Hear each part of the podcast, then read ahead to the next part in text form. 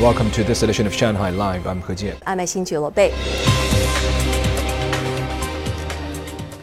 China's population on the mainland reached 1.41 billion, the National Bureau of Statistics announced today. Here's Bei with the details. Thank you, He Jian. China's population rose 5.38% or 72 million people in the past decade. The annual growth rate averaged 0.53%, down from 0.57% between 2000 and 2010. People aged 60 and above reached 264 million, or 18.7% of the population, up 5.44 percentage points from 2010. Close to 18% of the population were aged below 14 in 2020, up 1.35 percentage point from 2010. China has 30 million more people in the age bracket of 0 to 14. The second child policy and its implementation have led to this change. Second children accounted for 50% of all newborns in 2017 compared to 30% in 2013. Males accounted for 51.24% of the population, with females accounting for 48.76%. The male to female ratio was 105 to 100, a slight drop compared to 2010. The census also reflected changes in the distribution of people as population density increased in economically developed regions. Close to 40% live in eastern regions. More than 900 million people, or close to 64% of the population, live in urban areas. The share jumped 14 percentage points from 2010. The country's fertility rate was 1.3 children per woman in 2020. The National Bureau of Statistics cited a combination of factors for slow births, including a decline in the number of women at childbearing age, delays in having a first child, and rising living costs. It predicted the population growth rate would continue to slow in the future, but added it was too early to indicate when the population would peak. For some time to come, China's population will remain above 1.4 billion. There are 880 million people aged 16 to 59. We still have an abundant labor force. The average age is 38.8 years. In general, we're still young. Here in Shanghai, the number of permanent residents exceeded 24.8 million, 51.77% male and 48.23% female. Shanghai has a relatively high level of education with people above the age of 15 having an average of 11.8 years of formal education. More than 33,000 people per 100,000 have at least a junior college degree and the city ranks third in terms of an aging population, with 16.28% of its inhabitants aged 65 or above.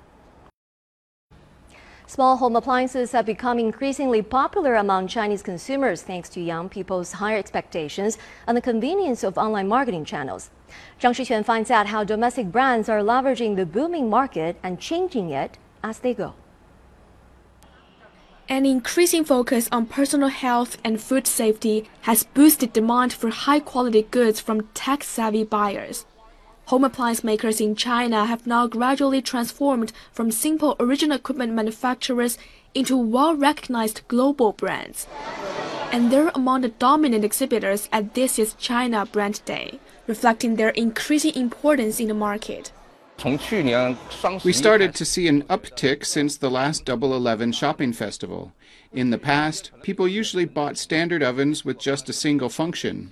But last year, sales of multi-function appliances almost doubled from a year earlier. People born after 1995 have broader horizons. They want something with an international appeal, things with wider varieties to suit their own personalities, so they have higher requirements for kitchen appliances.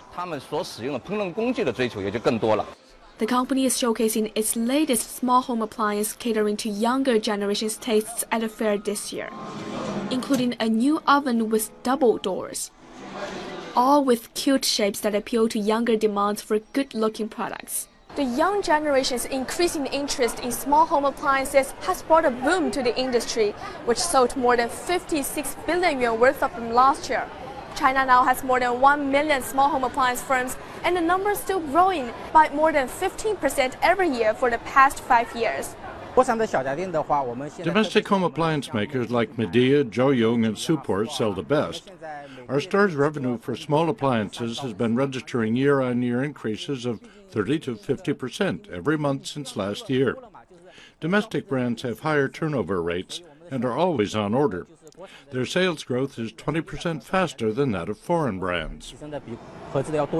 With 70% of its small home appliance sales from domestic brands, the uptick in small home appliances at this store in downtown Shanghai began last year, and is now selling almost 3 million yuan worth every month. The most popular brand Midea accounts for sales revenue of between 300 and 400,000 yuan a month. The store is happy to see a significant increase in per customer transaction values, often double what it had been in the past. It's young buyers who are driving much of the sales. I'm mainly buy domestic brands like Midea and Supor. I've bought a Midea induction cooker and air fryer. I spent most of my time at home last year, so I wanted to be able to cook on my own. The quality of Chinese brands has improved a lot in the last couple years, and they are very affordable.